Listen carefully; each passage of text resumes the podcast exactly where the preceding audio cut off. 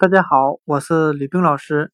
今天我们来学习单词 play，p l a y，表示玩的含义。play 我们可以用谐音法来记忆，它的发音 play 很像汉语的颇累，颇表示很和相当的含义，play 表示很累和相当累。我们这样来联想这个单词：玩了很长时间，感到身体颇累呀。今天的单词 “play”，我们就可以通过它的发音联想成汉语的“颇累”，表示很累、相当累。play 玩